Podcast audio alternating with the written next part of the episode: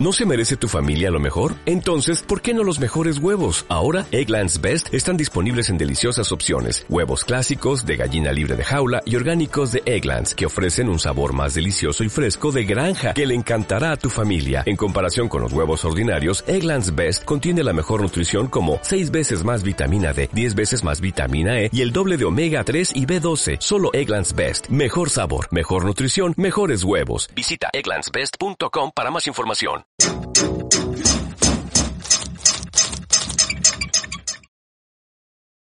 Hola, eh, bueno, eh, hoy es 5 de enero de 2022. Eh, ¿Quién iba a decir que a estas alturas todavía estaríamos resintiendo la llegada del presidente López Obrador? Pero bueno, hoy es 5 de enero de 2022 y tengo que quitarle el sonido.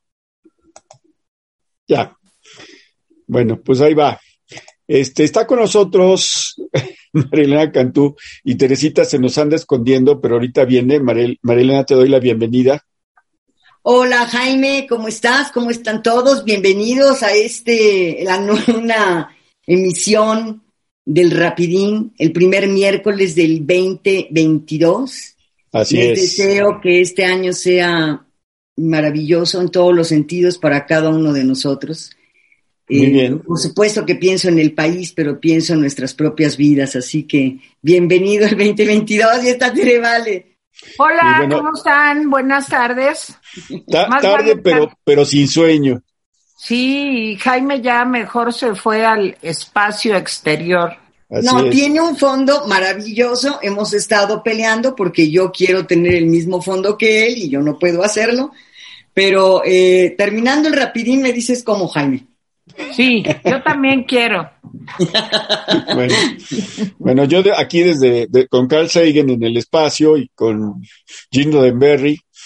Bueno, pues este, le pusimos al rapidín de hoy eh, AMLO mentiroso o malvado, porque de veras que en las últimas mañaneras creo que el presidente está de veras en una serie de mentiras impresionantes, impresionantes.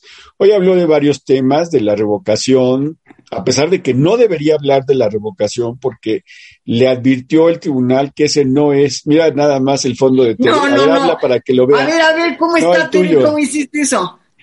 Hola, ¿Ves? Todos pueden. ¿Por qué yo no puedo hacer eso? No sé, ve, el- el de- ayer Teresa encontró uno muy divertido, por cierto. si quieren me no- lo pongo. Sí, por A favor, ver, póntelo. ¿cómo es? Miren, ¿cómo ven? Sí, es totalmente yo, ¿no? Sí, Ya puedo totalmente. hablar y todo. Y. Tu sombrero es genial. Teresa. Maravilloso. Este- Ah, está genial. Este también está muy bueno, ¿no? ¿Qué sol? ¿Qué sol? Bueno, ya voy a dejar de hacer tonterías. Bueno, hoy habló el presidente de la revocación, habló de que su gobierno ha avanzado en la reivindicación de género, imagínense.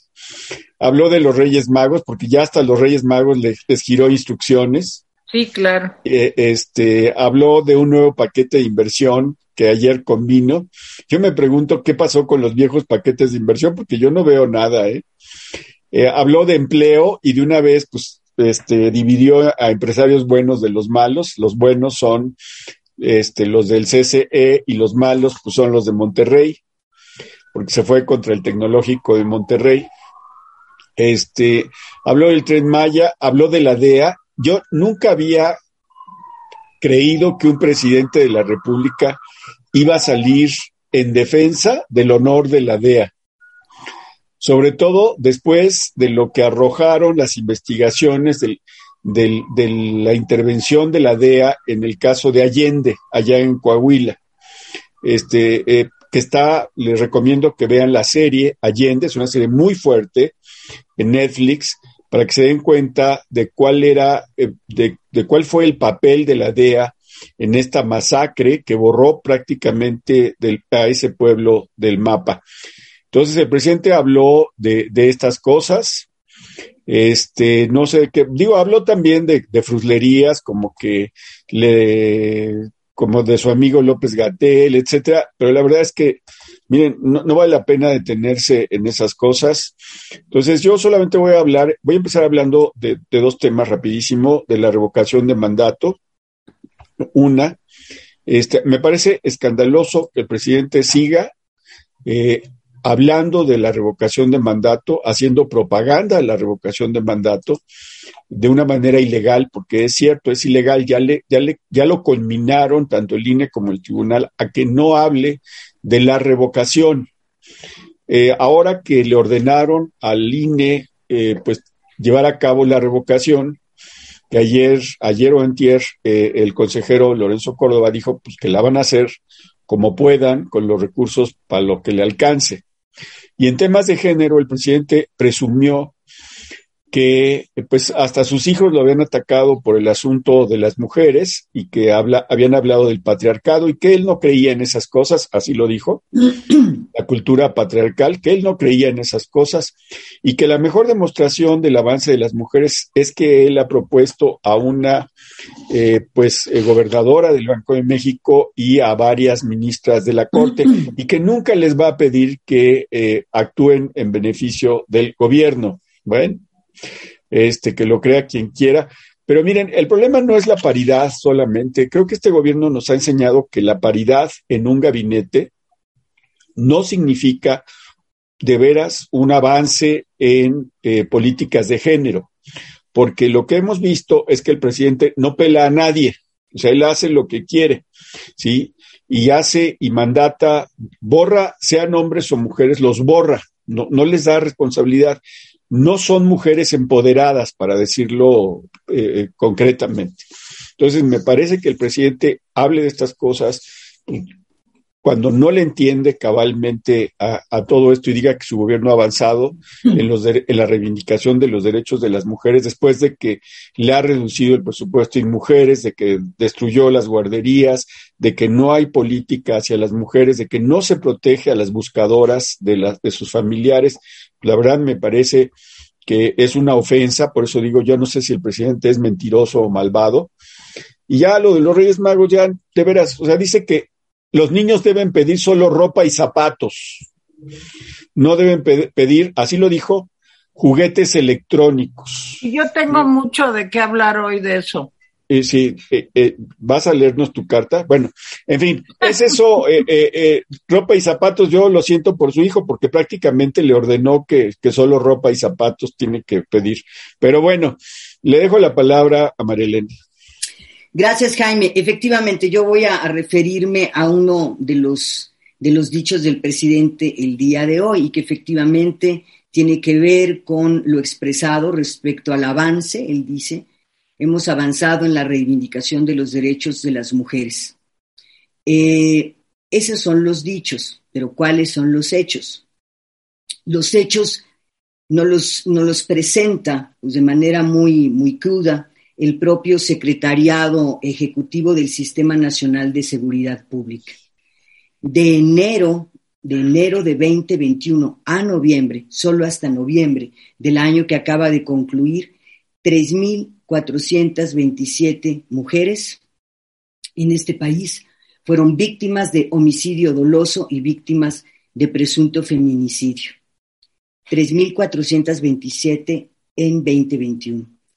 Pero también el secretariado informa de datos eh, igualmente espeluznantes de cómo eh, estas cifras no cesan, al contrario, en todo lo que va eh, a lo largo de la administración de López Obrador. En 2019, 3.814 mujeres perdieron la vida, como les digo, entre homicidios dolosos y feminicidio.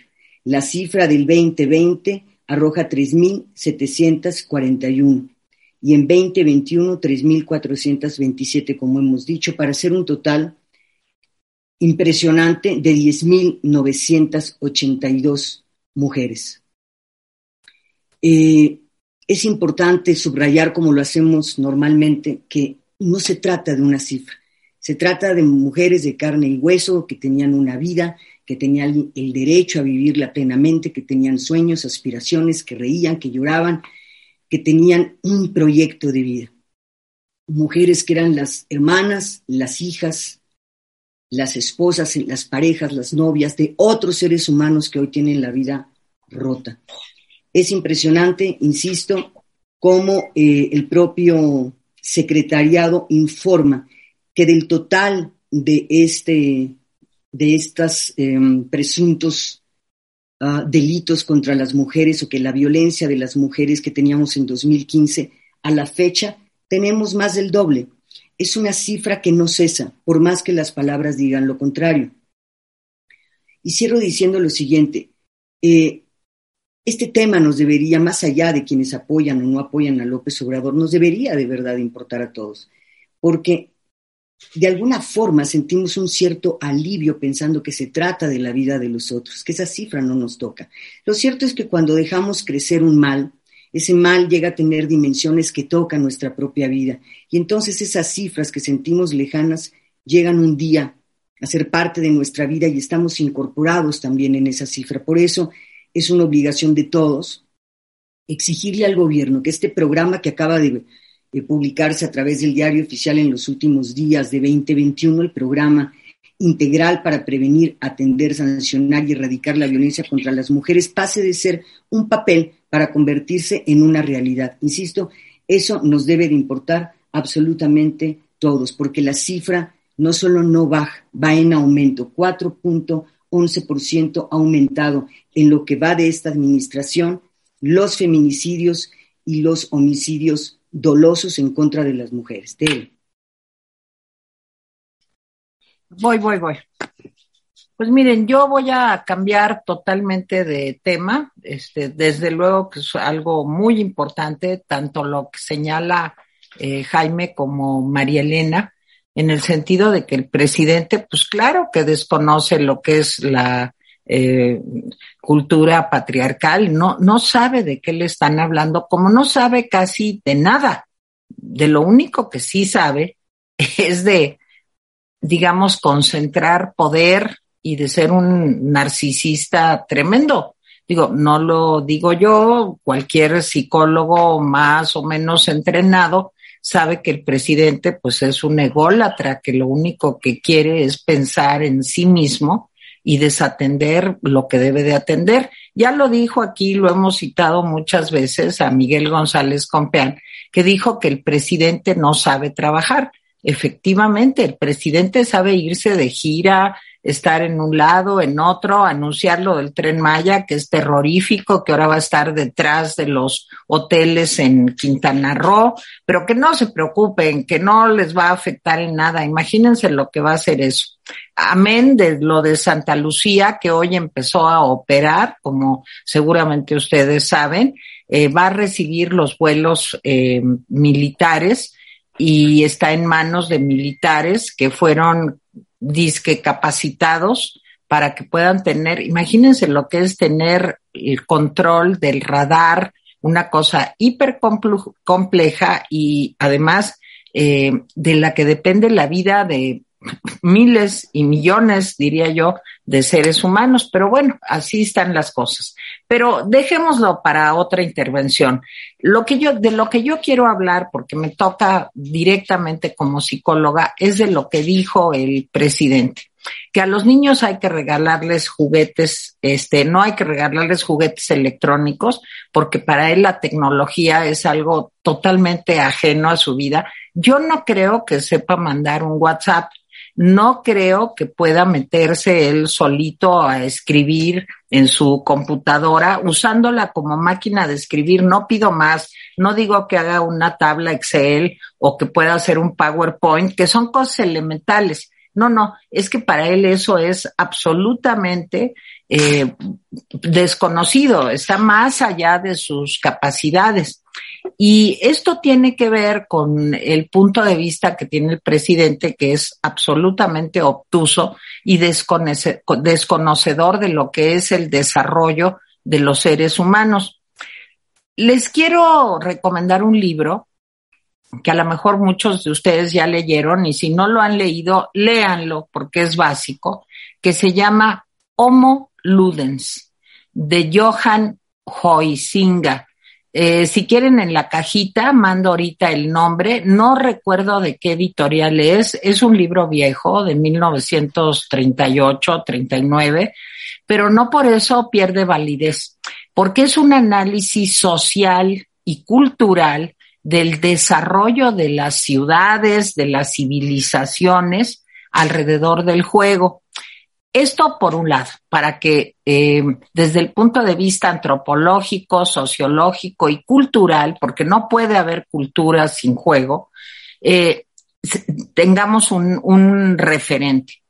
Pero como psicóloga, les quiero decir que el juego forma parte del desarrollo eh, intelectual, cognitivo y emocional también de los niños. Eh, un niño al que solamente le da zapatos y ropa es un niño que no va a tener un desarrollo intelectual suficiente ni un desarrollo emocional. ¿Por qué? Primero tenemos un juego solitario, los seres humanos, y nos entretenemos cuando somos chiquititos, tenemos dos, tres meses, viendo cualquier cosa, una sonaja, viendo el mismo chupón, viendo nuestras manos que nos parecen, ya nos acostumbramos a ellas, pero que al principio nos parece algo fantástico y cuando descubrimos que nosotros somos una persona, un individuo, nos dedicamos a jugar porque es una forma de conocer el mundo. Hubo un filósofo muy importante que se llamó Henri Bergson. Si no lo han leído, también léanlo. Es, sí me acuerdo que está en eh, Alianza. Ahorita me voy a acordar bien. Alianza de Bolsillo, creo que es la colección donde está Henri Bergson. Se escribe Henry, pero como es francés, se dice Henri Bergson y tiene un libro sobre la risa. Y la risa y el juego son dos complementos muy importantes para el desarrollo pleno de un ser humano. No quiero dar una, este, un super rollo de esto, pero creo que sí es muy importante que entendamos que la competencia, que es lo primero que tenemos como parte del desarrollo. Primero jugamos solos, como les decía, y luego aprendemos a jugar con otros.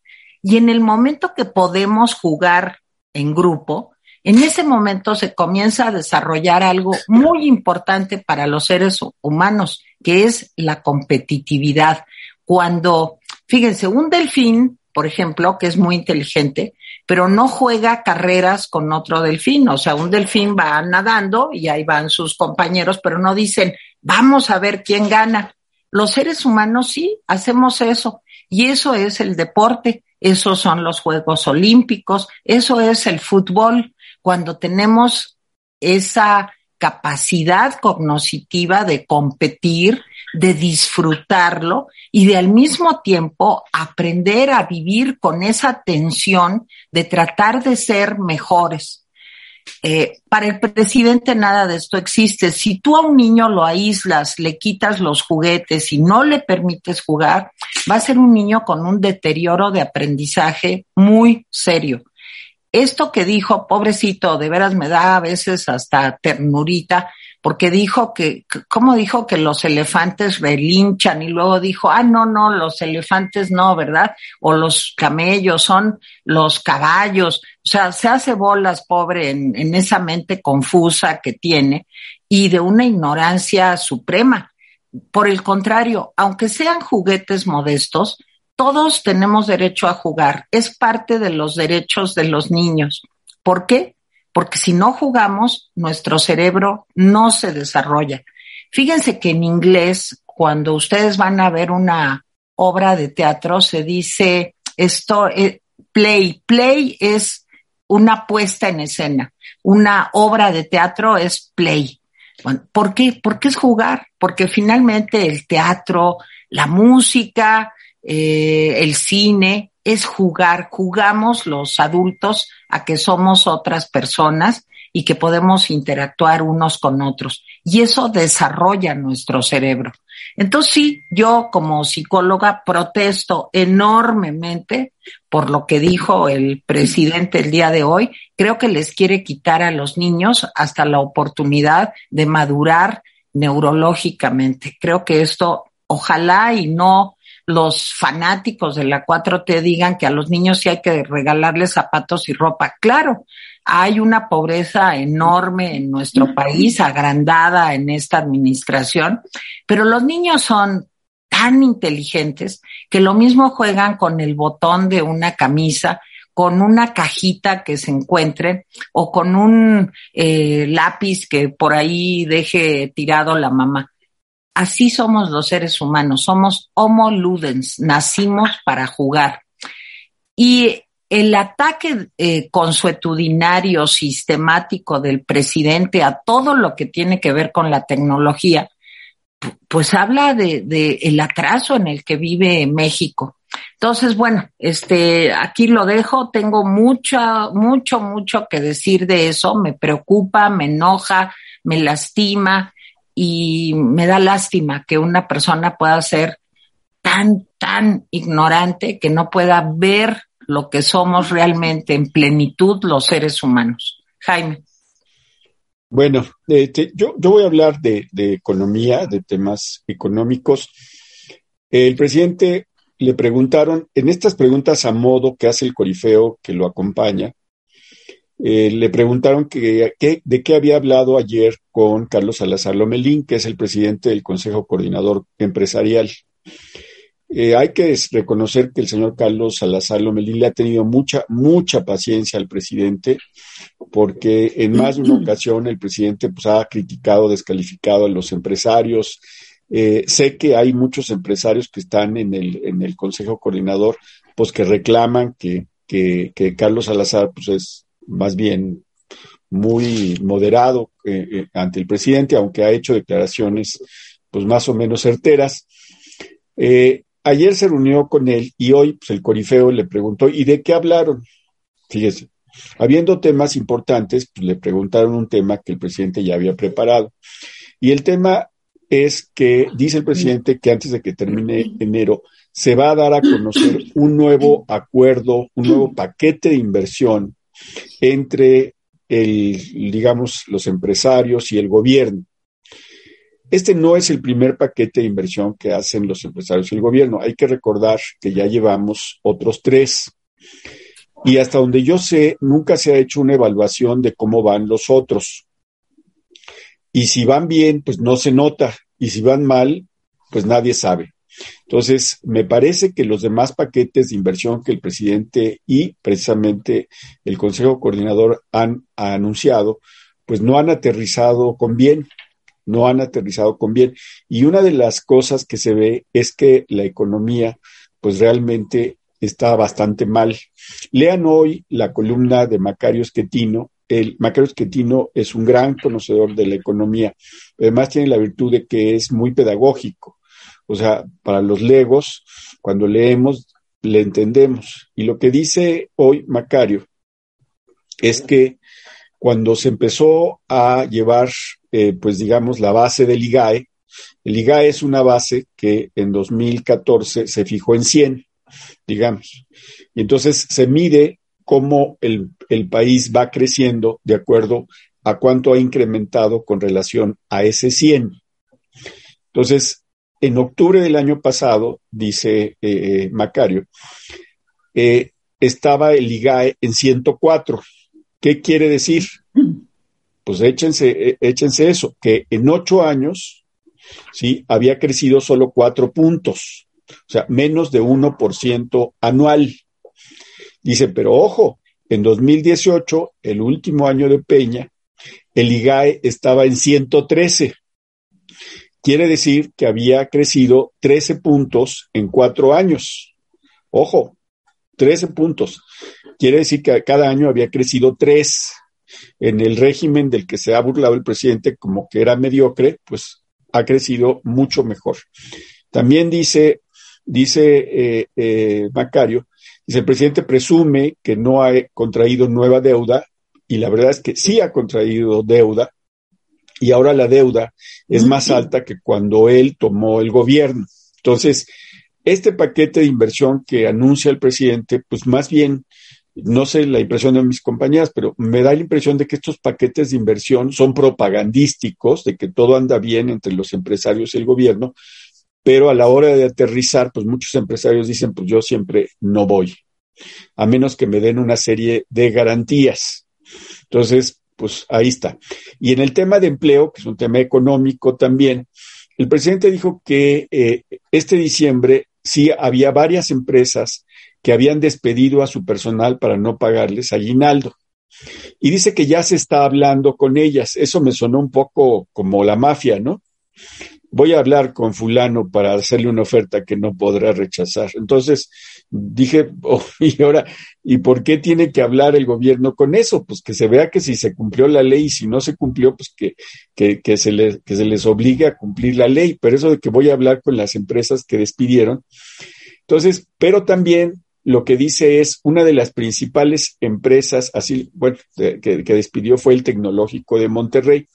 Hay que señalar que el Tecnológico de Monterrey, pues es el símbolo de una serie de empresas en eh, Nuevo León, digamos, de, de, ese grupo muy poderoso, eh, fundamentalmente de FEMSA, pero no solo de FEMSA. Entonces, ya sabemos que el presidente pues se lleva mal con el, el CEO de, de, de, FEMSA y todo lo que huele a empresarios que no le obedecen y que no van a rendirle pleitesía, pues no le gusta. Entonces, pues ya se, se fue contra el Tecnológico de Monterrey. Yo no sé si sea cierto, sí, porque ya dijo que el, el, patronato del tecnológico tiene que estar enterado de los despidos, pues yo supongo que está enterado de los despidos, no, no, no lo sé. Nuevamente, si esos despidos fueron ilegales, o sea, no se hicieron de acuerdo a las prestaciones y obligaciones de la ley, entonces que se les aplique la ley, pero esto de denunciarlos políticamente solamente tiene un objetivo, que haya empresarios buenos y que haya empresarios malos. ¿Cuáles son los buenos? Pues los que le hacen caso, los que le dicen que sí, los que le dicen que van a invertir. No importa si no invierten, eso no importa. Lo que importa es que le digan que sí, que aparezcan en la mañanera este, diciéndole sí, sí le vamos a, a entrar. En fin, este, yo eh, hablaré ya después, en, en, nada más un poco más sobre la DEA, lo de la DEA, que me pareció escandaloso. Este, pero en fin, le dejo la palabra a María Elena. Hace un momento, eh, Jaime, tú referías un tema que también es inquietante que tiene que ver con las buscadoras, con las madres que están buscando a sus hijos desaparecidos. Hoy tenemos una nota al respecto del Centro de Derechos Humanos Miguel Agustín Pro Juárez. Primero vámonos con el contexto para que las personas que nos hacen el favor de seguirnos tengan una idea del tamaño del problema que enfrentamos en materia de desaparecidos. Se tiene registro oficial, oficial, al día de hoy de más de 95 mil personas desaparecidas y se contabilizan más de 52 mil cuerpos no identificados. De acuerdo con información de la Secretaría de Derechos Humanos, Población y Migración de la Secretaría de Gobernación, tan solo del 1 de diciembre de 2018 al 30 de junio de 2021 que acaba de terminar, se han localizado, escuchen ustedes, insisto, no son cifras, 1.749 fosas clandestinas y 3.025 cuerpos han sido exhumados. De estos, únicamente 1.153 han sido identificados y apenas 822 han sido entregados a sus familiares. Es importante, y lo refiere, y también lo hemos hablado aquí, que el Comité contra la Desaparición Forzada de Naciones Unidas señaló en su reciente visita a México su enorme preocupación al respecto y habló también sobre la necesidad de contar con un registro unificado. ¿Por qué es nota el día de hoy? Porque apenas el 31 de diciembre pasado, el juzgado de distrito décimo primero en materia administrativa aquí en la Ciudad de México admitió una demanda de amparo contra la Fiscalía General de la República por la omisión de crear el Banco Nacional de Datos Forenses. La demanda de amparo fue presentada por Olimpia Montoya, que es la hermana de un joven desaparecido en Guanajuato. En esta demanda se reclaman diversas afectaciones a su derecho a la verdad y a la justicia. Cierro diciendo que efectivamente la Ley General en materia de desaparición de personas que se publicó en 2017 ordenó la creación de diversas instituciones y mecanismos para afrontar la grave crisis de desaparecidos que tenemos en México. Entre esto que debía de hacerse se encuentra la creación y puesta en operación de este banco, Banco Nacional de Datos Forenses, que hasta el día de hoy sigue inexistente.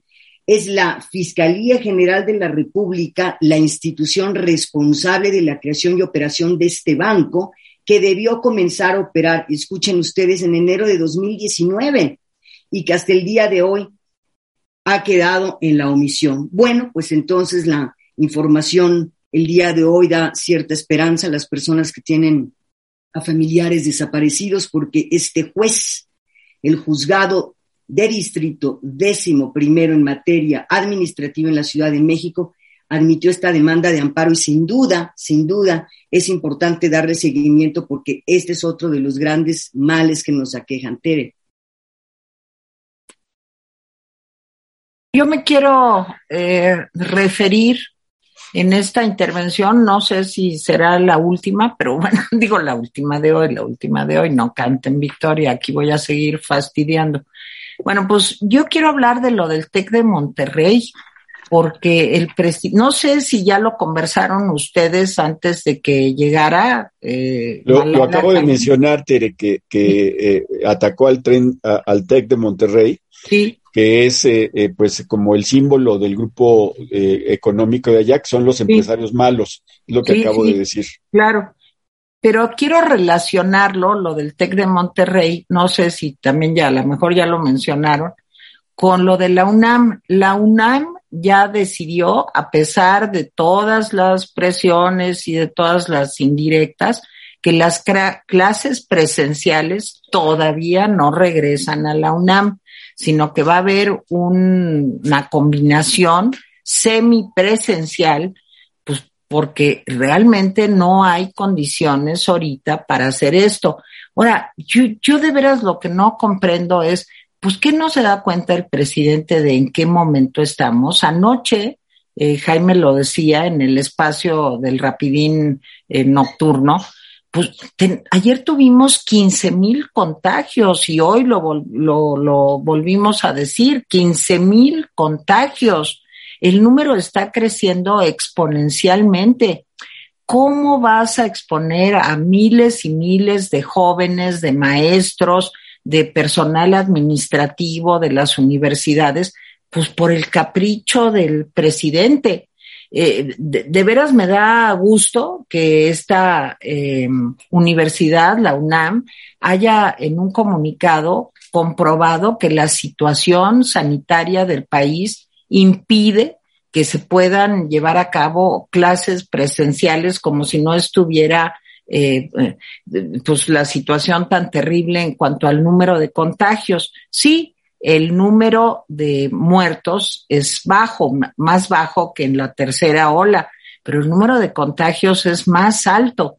Ayer lo decíamos y lo vuelvo a repetir, tuvimos un millón de contagios en Estados Unidos. Y, en el mundo el número de... Bueno, les voy a dar una nota que ahorita acaba de salir, eh, hace unos, unas horas. En Austria ya va a ser obligatoria la vacuna. O sea, si tú no quieres pagar multas, tener sanciones, que te despidan de tu trabajo, tienes que estar vacunado. Nada más que aquí en México, pues ¿cómo ponen eso si las vacunas no llegan? Hoy se habla en distintos medios de comunicación otra vez de las dificultades enormes para hacerse la prueba rápida del COVID. Eh, no, tengo el dato, aquí hay una nota eh, que estaba yo revisando hace un momento, pero ahorita la busco y se los doy, de cuántas personas no se han podido vacunar, este, eh, probar, hacer las pruebas, pues porque no hay simplemente lugares en donde los puedan atender, dada la cantidad de personas que están reclamando pruebas rápidas. Espero encontrarlo, si no, al final les doy eh, el, dato concreto. Pero bueno, eh, de veras, ¿cómo es posible que el presidente esté obligando, presionando, diciendo a las escuelas, a los maestros, que tienen que regresar a clases presenciales cuando estamos viviendo una situación realmente tan complicada por el número de contagios. Yo quería este, referirme a esto porque me parece que es de la mayor importancia volver a repetir el día de hoy que tenemos que cuidarnos, que estamos solos, lo hemos dicho muchas veces, que tenemos que usar doble cubrebocas de tela si no tenemos el KN95 y que es preferible pues quedarse en casa que el contagio por falta de precaución que no está promoviendo el presidente. También dijo el día de hoy que López Gatel no tiene este eh, el COVID. Híjole, ¿saben qué? No le creo, no le creo, de veras. Porque ahorita todas las personas o la mayoría de las personas que se contagian tienen Omicron. Si es cierto eso de que no tiene Omicron, que no tiene el COVID-19, pues deberían de enseñar su prueba. ¿Por qué no la muestran? En fin, Jaime. Jaime. Voy, voy, voy.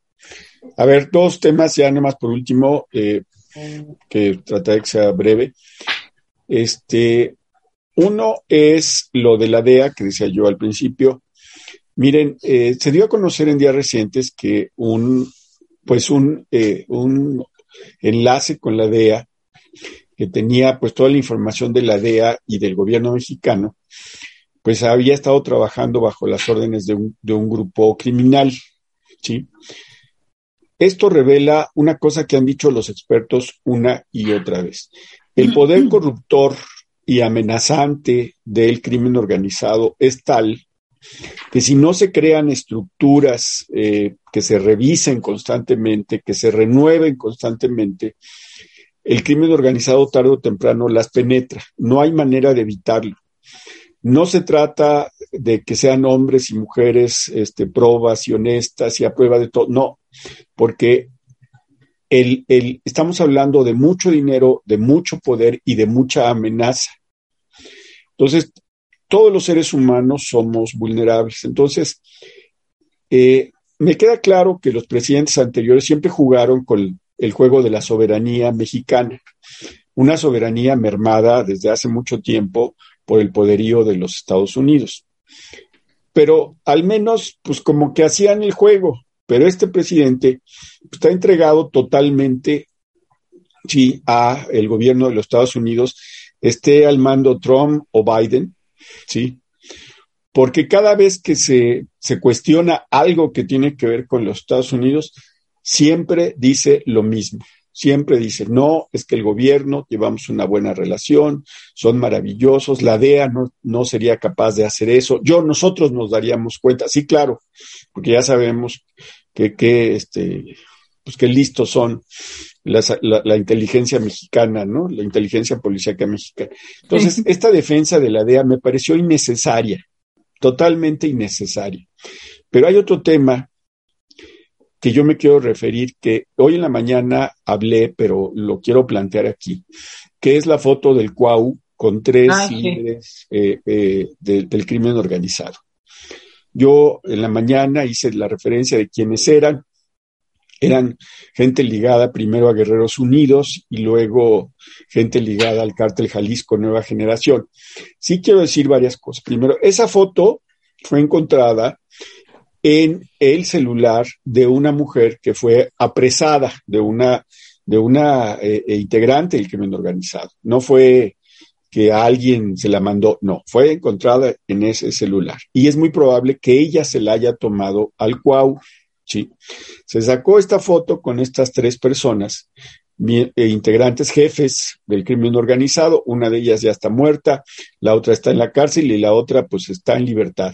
Y que además controla el servicio de pipas en Cuernavaca, imagínense. ¿sí? Entonces se saca esta foto ya siendo gobernador. ¿sí? Dice el Cuau que no se acuerda. Hay momentos inolvidables, pero este no fue uno de ellos. Y resulta que nadie del corifeo matutino le pregunta al presidente sobre esta foto, oiga, ¿qué opina de un gobernador que se saca fotos con tres, no con uno, sino con tres ¿sí? Evidentemente se va a cuidar que no se le haga esa pregunta al presidente o se le va a preparar alguna respuesta, porque hay que recordar que el presidente también salió en varios eventos con el entonces presidente municipal de Iguala, que ahora está todavía preso él y su esposa, ¿sí? Ligados a Guerreros Unidos, ¿sí? Que por una mala investigación nunca se pudo, se les, se les ha podido acusar del homicidio de los 43 y en parte porque no se les ha declarado muertos, sino desaparecidos. Entonces, al, al presidente se le, eh, se le filmó dos veces con este presidente municipal de Iguala. Entonces, el presidente es un tema que no le gusta. No se mete además en esos temas de los narcos. Le pega al TEC, le pega a los empresarios, le pega a Krause, le pega a Aguilar Camín, pero nunca, nunca se ha metido ni con el Mencho, ni con el Chapo, al contrario, sí, don Chapo. Entonces, esta parte me parece muy alarmante, que lleguemos a normalizar que un gobernador pueda salir en una foto como estas y no le cueste nada y no pase nada. Me parece muy grave. Y debo finalmente reconocer, me conmueve la frase, me conmueve y me parece que es totalmente certera la frase que, construyó Marilena, que dice, tendemos a pensar que estas, estas cifras son lejanas hasta que tocan a nuestra puerta. No lo dijo así, estoy parafraseando, pero es cierto.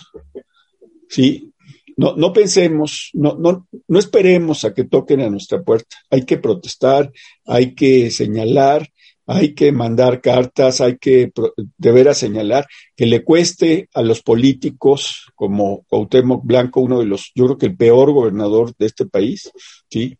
Este, luchando codo a codo con otro gobernador morenista que es Cuitlao García, ¿sí? que de plano ya hablaremos de él en otro momento, pero este, sí, eso, eso es eh, eh, una parte de lo que yo quería decir y con esto termino. Marilena. Jaime, déjame terminar con esta, con dos cosas. La primera tiene que ver con estas uh, pruebas rápidas y gratuitas eh, en diversas eh, plazas que publicó la Ciudad de México. Rápidamente lo voy a decir, tienen kioscos para pruebas COVID. En Plaza Centralia, en la Avenida Churubusco, Pabellón Universidad, en la Avenida Universidad 740, Centro Comercial Santa Fe, Parque Las Antenas en Periférico 3278, Parque Vía Vallejo en Calzada Vallejo, Centro Comercial Perisur, Chedraui Aragón, Forum Buenavista, entre otros, otras plazas que ya tienen kiosco para hacer las pruebas rápidas. Yo me quiero despedir con lo siguiente y tiene que ver con el fondo que hoy tiene de pantalla Jaime. Es una entrevista espléndida que se publicó en el periódico El País a la astrónoma mexicana notable, una de las mujeres que me parece más que brillante, Julieta Fierro, y la periodista Carmen Morán, de verdad que, encuentra la forma de ir hilando sus preguntas de manera maravillosa para que Julieta Fierro nos pueda compartir la cantidad de información que tiene sobre el universo. Les voy a dar algunas pinceladas.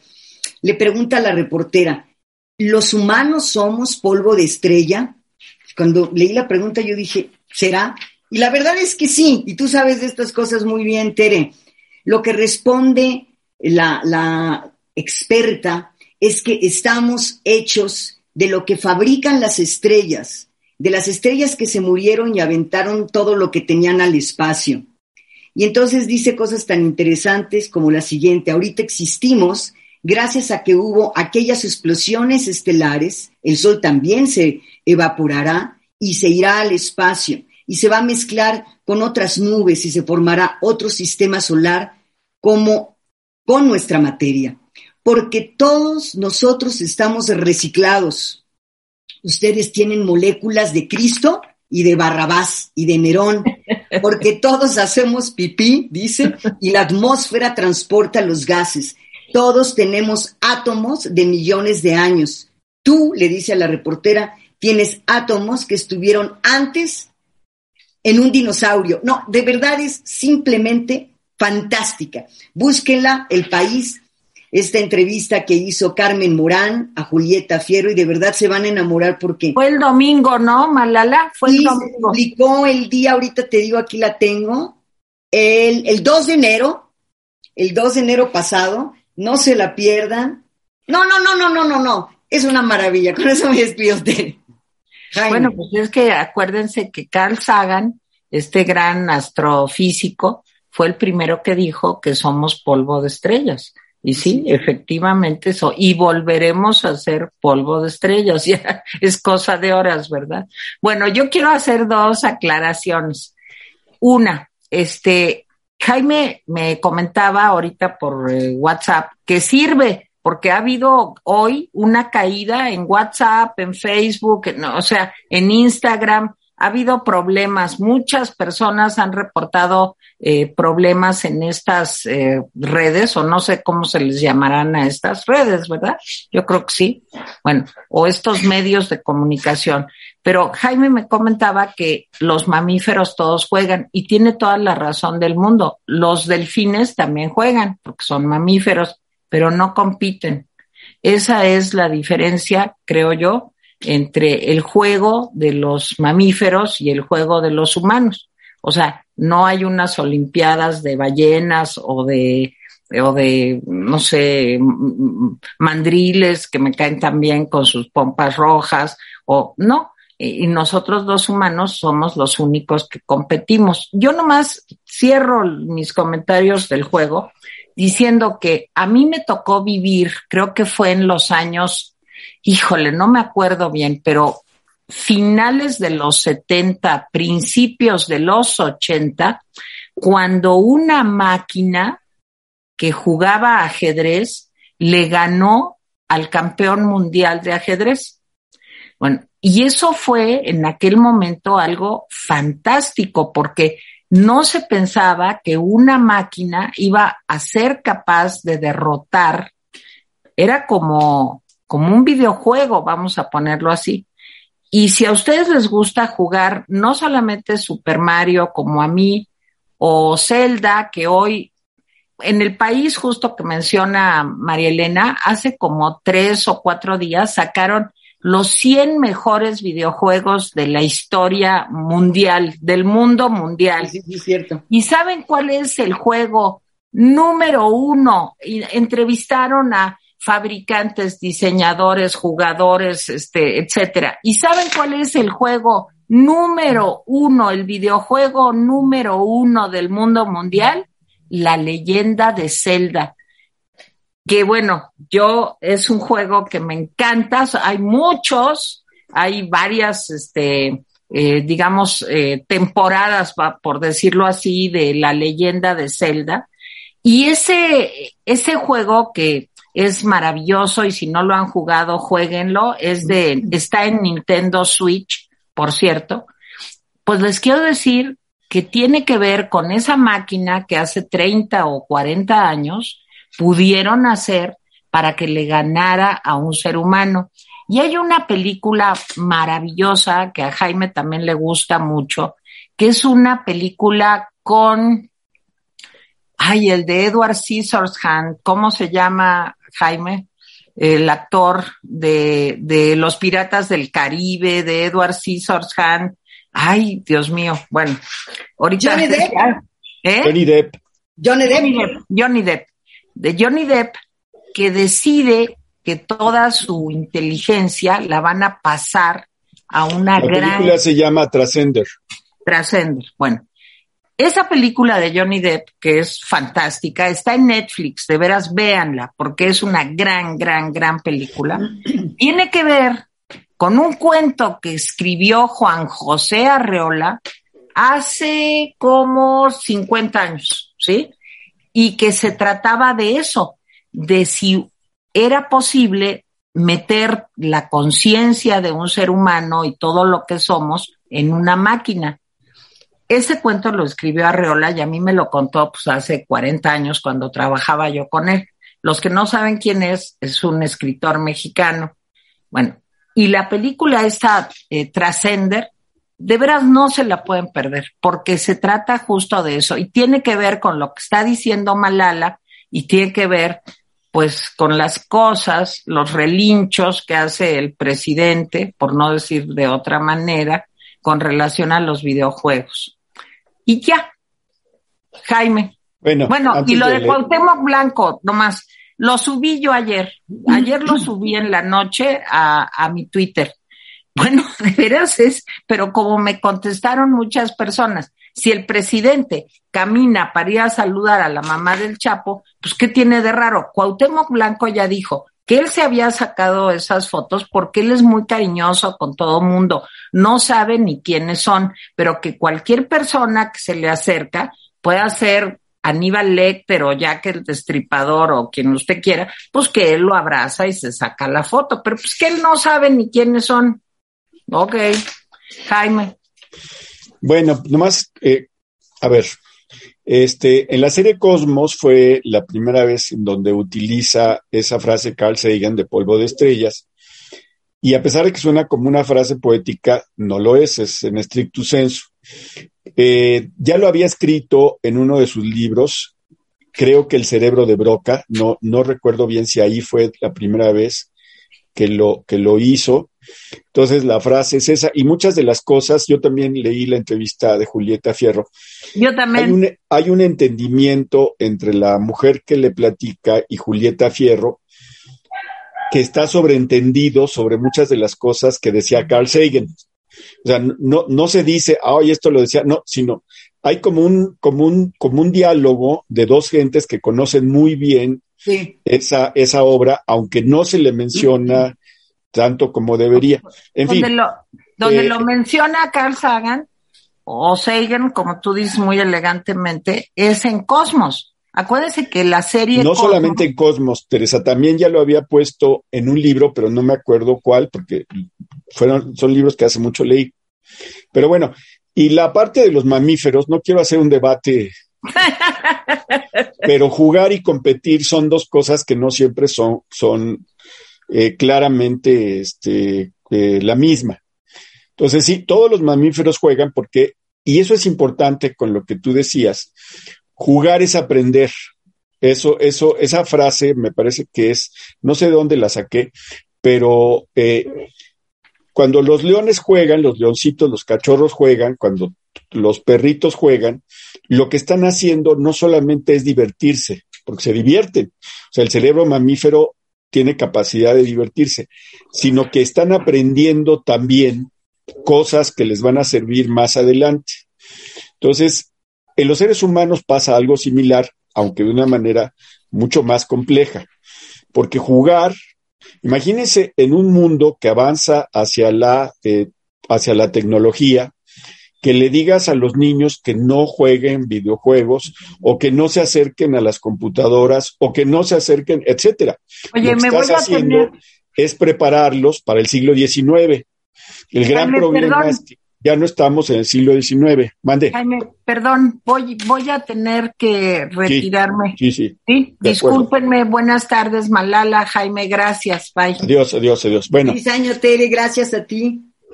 Eh, bueno, pues así, así está ese asunto. Entonces, nomás para terminar, lástima que se ha ido, los mamíferos también compiten. Eso está visto. Lean el libro de Jane Goodall sobre los chimpancés y se van a dar cuenta de que los bonobos son competidores tan terribles como las personas. Leo comentarios. Esencias de Mujer dice, recluye en una celda de 4 por 4 metros en el reclusorio de Pacho Viejo, Coatepec. José Manuel del Río Virgen, secretario técnico de la Jucopo, tiene un mensaje. Soy plenamente inocente. Este es parte del escándalo de Veracruz. Yo creo que lo tenemos que tratar. Marlet Viveros, buen día desde Arkansas. Los admiro y sigo atentamente. Mi pregunta, ¿cómo ayudar a las denuncias de corrupción de las empresas fantasmas por parte de Latinos? Yo creo que lo, hay que hacerlas visibles hay que hacerlas, eh, hay que ponerlas en todos lados, hay que decírselas a la gente. Héctor Campos, hoy fui el primero de sus oyentes, con gusto los saludo y listo para oír sus agudas observaciones sobre lo que pasa en el país. Gracias, Héctor. Blanca Marisol Flores, hola, rapidín, los saludo y comento que aquí en Brasil la situación de contagios está fuerte. Pues sí, Blanca, cuídate mucho. Carmina Nicolau, los felicito por sus programas, nos enteran de las buenas y malas noticias de una forma divertida que nos deja conocimiento. Muchas gracias. Alma Lilian, nadie le cree, pues si hay privilegiados en México es él, su familia y allegados. Los demás, si no tiene, si no tiene peor que los pastorcitos del nacimiento, encuerados y sin sistema de salud. David Méndez López es el presidente de la hipocresía. Su sueño es ver a la gente ignorante, pobre y sin aspiraciones. No nos permitamos que ese pensamiento arraigue en nuestra sociedad. Fernando Esparza Monroy. Solo hay que escuchar cómo se expresa el moped de Palacio y de ahí se entiende su misoginia. Margarita Ver España. Hola, bendecida tarde para todos desde Cortázar, Guanajuato. Un gusto escucharte, Jaime, por la mañana. Gracias, Margarita. Maribel Pineda, le vamos a volver a hacer sentir el Girl Power el próximo 8 de marzo. Somos mayoría en el padrón electoral. Lo vamos a tumbar en 2024. Ojalá que sí, Maribel. Edgar J. Quiroga, buenas tardes, rapidines, apreciable chat, fríos y helados saludos desde Tijuana pues te los mandamos de regreso y, te decimos que te cuides. Alex Baez, López Gatel realmente se habrá enfermado de gripe esta semana o acaso habrán preferido mantenerlo oculto por estos días ante la cercanía del umbral de los 300 mil fallecidos. Pues sí, ya estamos muy cerca, ¿eh? Muy, muy cerca. Es probable que antes de que termine el mes eh, se superen los 300 mil fallecidos oficialmente, ¿eh? Eh, Zaira C., que AMLO ya deje su cataleta de la corrupción, que se enfoque en la impunidad, pues mientras no existan consecuencias a los delitos, estos seguirán en aumento, incluyendo el feminicidio. Edgar J. Quiroga Tere, el peje es un títere, independientemente que no sepa gobernar ni mucho menos trabajar. Me pregunto quiénes son sus consejeros que hacen del títere lo que quieran. Verónica Yerdi Torres, que López dé consejos a su familia y que no se meta en lo que no le importa, como lo de los regalos del Día de Reyes. Pues sí, Rocío Contreras Ramírez, en el salón de mi nieto, una compañerita de clases salió positiva a COVID y mandaron a todo el salón a cuarentena y pues también su hermanita de siete años ya tampoco fue a clase. A usar el Big Vaporrup. pues sí, lo mito agrio. Pero ¿qué tal sus hijos cuarentones y holgazanes? Ellos sí tienen derecho a disfrutar de lo mejor del primer mundo. Isabel Llamas, un fuerte abrazo familia Rapidín, ya estamos hasta, hasta acá, la del loco López, que de plano no habrá quien le ponga un alto a tantísimas chifladuras, fuera el actual gobierno de mentiras y corruptos. Lindo inicio de año. Héctor Villanueva, el bulto de Palacio no tiene que meterse en las decisiones de los padres que regalar a sus hijos pues no. Teresa T, saludos rapidines, este primer día del año que puedo verlos en vivo, bendiciones a todos. Marta Treviño, jugando se aprende, lo que pasa es que el doble K no tuvo infancia, por eso está construyendo su trenecito, su avioncito y juega a ser rey en su balancete, su único juego es joder al próximo. Por cierto, Marta Treviño, ante el asunto de la inflación, decía en la mañana, que no sabía si eh, servirse una copa de champán o una limonada, porque dicen que los están muy caros. Así es, comparto la inquietud. Sí, ¿verdad? Es impresionante. 70 pesos el kilo. No, está tremendo. Sí, entonces, este, pues mejor la limonada, Marta. Pero bueno, Mari Carmen de MB, Tere, cierto que el presidente es muy ignorante y el problema es que tiene mucha gente tras él y todo lo que dice se lo creen. Jaime Loera García todavía está pendiente de presentar su nuevo indicador del bienestar en lugar del PIF. Farsante López. Pues sí, Jaime. Mari Carmen MB, rapidín su programa, nos encanta y no lo perdemos, pero a veces hacemos muchos corajes y lo malo es que es la hora de la comida. Ay, perdón, Mari Carmen, tienes razón. Estela Vaca, a los empresarios ya los perdimos. Si esperamos que le den la espalda al doble K, nunca lo veremos. Ellos se agachan, sea el gobierno que sean. Bueno, esos son los comentarios que me mandó este Gabriela Guerrero le damos las gracias. Ah, parece que hay otro. A ver, dice Gaby Guerrero, dice, supongo que a menos que encontremos una forma de existencia basada en silicio, todo es polvo de estrellas. Pues a lo mejor sí hay vida basada en silicio, Gabriela. Se ha especulado mucho con esas formas, porque el carbono... Fíjate que hay, una, hay una frase de la entrevista, híjole, que, que, que merece un programa de verdad sobre, y te acordarás porque tú también leíste la entrevista, que la verdad como tal no existe. Ahorita les, les cito exactamente la frase. Sí, búscala, eh, me, acuerdo de la frase, pero no me acuerdo exactamente cómo es. Pero sí, bueno, sí. Bueno, espérame, hay otros dos, espérame. Dice Mami Vilchis, ¿tendrá otro nombre la película de Allende? No la encuentro como tal. No me acuerdo. ¿Tú te acuerdas? No sé si viste tú la serie de, de Netflix sobre lo que pasó en Allende. Creo que así se llama. Es una serie, ¿eh? No le he visto todavía, Jaime. Es, es, es sobre lo que sucedió en Allende, Coahuila, que borraron al pueblo del mapa. La, sé la que serie es una, una, Una miniserie. serie, comillas, documental durísimo. Sí, Hay que durísimo. tener este, pues digamos, esta, este compromiso social, ¿verdad? Para sentarse a verla y decir, pues simplemente, Sí, lo que sí, hemos sí, comentado, no puedo mirar para otro lado, ¿no? Sí, eh, y ahí se ve cuál fue el papel de la DEA, porque la DEA monitoreaba a los capos.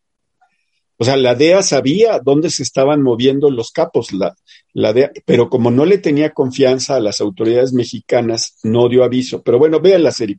Patti D dice, hola querida familia Rapidina, abrazo a todos, les recomiendo cúrcuma para fortalecer el sistema inmunológico, lo venden en línea o San Pablo y The Green Corner. Lo venden en muchos lados y es muy sabroso, yo cocino con cúrcuma. Bueno, saludos desde Hermosillo, Coyoacán, Alemania, Suecia, eh, Nuevo México, Texas, Arkansas, eh, Estado de México, Saltillo, Guanajuato, Mérida, Orizaba, Slov, California, Calgary, Monterrey. Este, nos dicen, hay un libro de la serie Paseo por el Cosmos, El bosón de Higgs, Los secretos de la partícula divina, se lo recomiendo. Va, pues muy, muy bueno. A ver, Fernando nos recomienda un libro de la serie Paseo por el Cosmos, que se llama El bosón de Higgs, Los secretos de la partícula divina. El bosón de Higgs que se sabía que había teóricamente que existía, pero no fue, sino que hasta el colisionador este que está en Europa lo descubrió, que se dijo, sí, este es, sí existe, no solamente es teórico. Me despido, le doy las gracias a Teresa que ya no está y a Marilena que sí está. Fue un gusto hoy escucharte, Marilena. Un abrazo para todos, feliz inicio de año. Estaba buscando la frase sobre la verdad, la verdad que no, ¿No la encontraste? Pero es, lean, lean la entrevista, la verdad es No, sí, lean la entrevista, está Es muy, muy interesante. Este, y la entrevistadora, como dice Marilena, supo sacarle. Sí, hay un Provecho. tejido, hay un tejido entre estas dos mujeres. Gracias a todos, hasta la próxima. Gracias, Hasta- Jaime.